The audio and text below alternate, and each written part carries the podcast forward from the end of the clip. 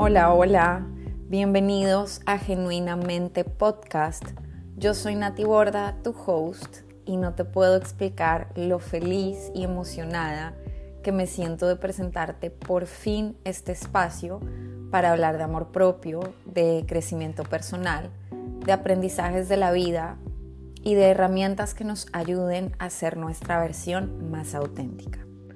Un espacio sin juicio donde quiero que conectemos desde la honestidad y que se sienta como que nos estamos tomando un cafecito juntos.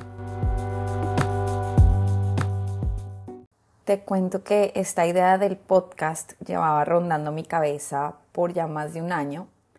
De hecho, se lo comenté a mi esposo y a mis amigas, pero no me decidía aún a llevarlo a cabo.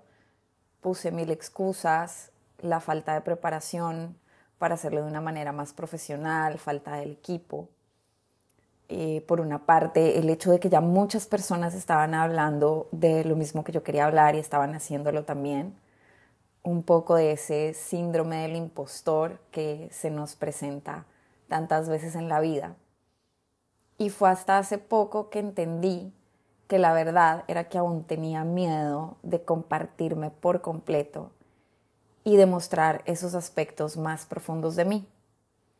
Y ha sido después de un año de mucho trabajo interno y crecimiento personal que llegué a este momento de sentir que estaba lista y con mucha emoción y mucha gratitud di este paso importante para mí y acá estoy compartiéndote desde el corazón. Sin darle más largas al asunto, grabando hoy con lo que tengo, olvidándome de la idea de que todo tiene que ser perfecto y recordando que lo importante es el mensaje y que se sienta honesto para mí y que sea auténtico. Grabándote desde mi celular, sin micrófono y con ninguna intención más que conectar. Y es que me encanta tener este espacio para hablar de una manera más profunda, tocando temas que tal vez no comparto o por lo menos no con tanta profundidad en Instagram. Y también porque siento que hablar es otra forma creativa de expresarnos y eso es terapia. Bueno, y quisiera compartirte un poco más de mí para que me conozcas mejor. Yo soy colombiana, hace 14 años ya vivo en Honduras ah, con mi esposo y mis dos hijos hermosos y trato de llevar un balance entre ser mamá, trabajar, la creación de contenido en redes y soy personal fitness coach y tengo un programa de entrenamiento para mujeres en línea donde las apoyo a crear hábitos para una vida más saludable y más feliz. Soy una apasionada por los hábitos saludables, me encanta ayudar a más mujeres a crear hábitos de bienestar en su vida. Y estoy estudiando Health Coach ahorita, algo que me tiene muy contenta también. Y fue en una tarde de inspiración donde llegó el nombre de genuinamente a mis pensamientos. Y lo sentí súper natural, resonó conmigo porque desde hace unos años que vengo trabajando en mi crecimiento personal de una manera más consciente. Y lo más importante en todo mi proceso siempre ha sido regresar a mi versión más genuina y auténtica. Reconocerme, sanar y mostrar esa versión que sí soy yo, sin tantas máscaras y sin tanto miedo. Y quiero contarte un poquito, porque este es un tema que ya más adelante tocaré a profundidad, pero sí quiero que entiendas de dónde vino estas ganas de trabajar en mí y en mi crecimiento personal. Y fue en un momento de ruptura en mi vida, de esos fuertes, que marcan un antes y un después. Y eso fue la muerte de mi hermano Alejandro. Y es que ahí en ese momento yo me di cuenta que la vida era más fugaz de lo que pensaba y que solamente dependía de mí si la vivía plenamente y feliz. En ese momento yo me di cuenta que tenía todo lo que necesitaba para ser feliz y no lo estaba disfrutando al máximo por vivir en la negatividad, en el drama, en el victimismo. Para darte un poquito de contexto, mi hermano Alejandro tuvo un accidente que lo dejó cuadraplégico y los dos años que él estuvo con esa condición me dio las lecciones de vida más grandes. Él siempre fue una persona muy alegre, pero verlo tan positivo en un momento de su vida tan difícil fue increíble.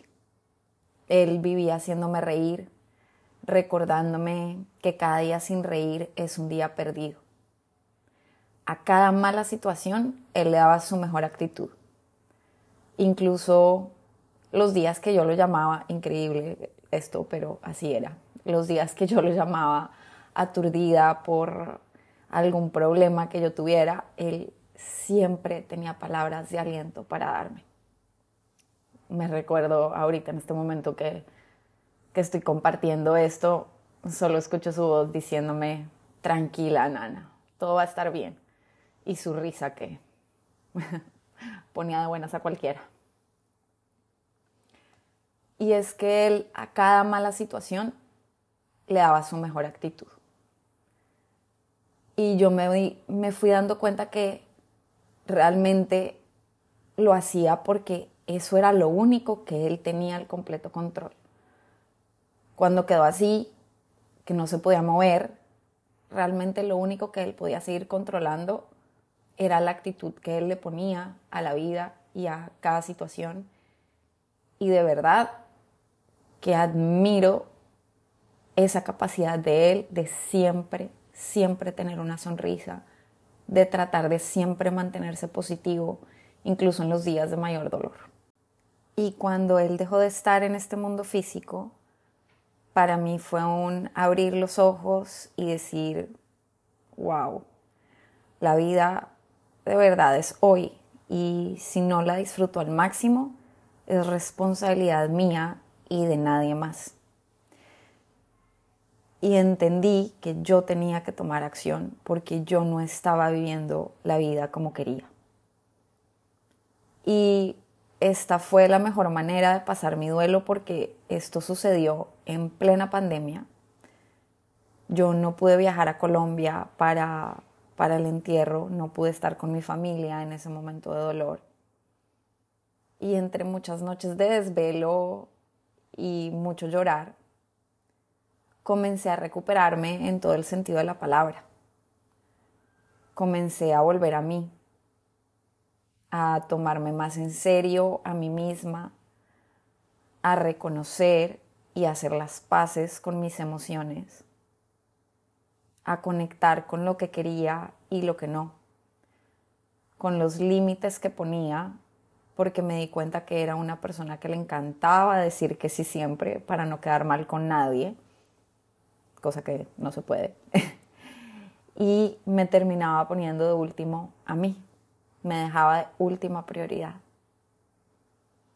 Comencé a reconectar con las cosas que me hacían sentir bien, a trabajar en mí, en sanarme y en fortalecer mi amor propio. Y ese es el camino que me trajo hasta acá, para compartirte mis experiencias, y todas las herramientas que me han ayudado y que pueda que resuenen contigo también y te sirvan. Me encantaría que sientas este espacio como tuyo y que si me escuchas y te identificas, puedas sentirte con la confianza de escribirme y contarme si hay algún tema específico del que te gustaría que hablara. Gracias, gracias, gracias por estar aquí Gracias por escucharme y nos vemos en el siguiente episodio.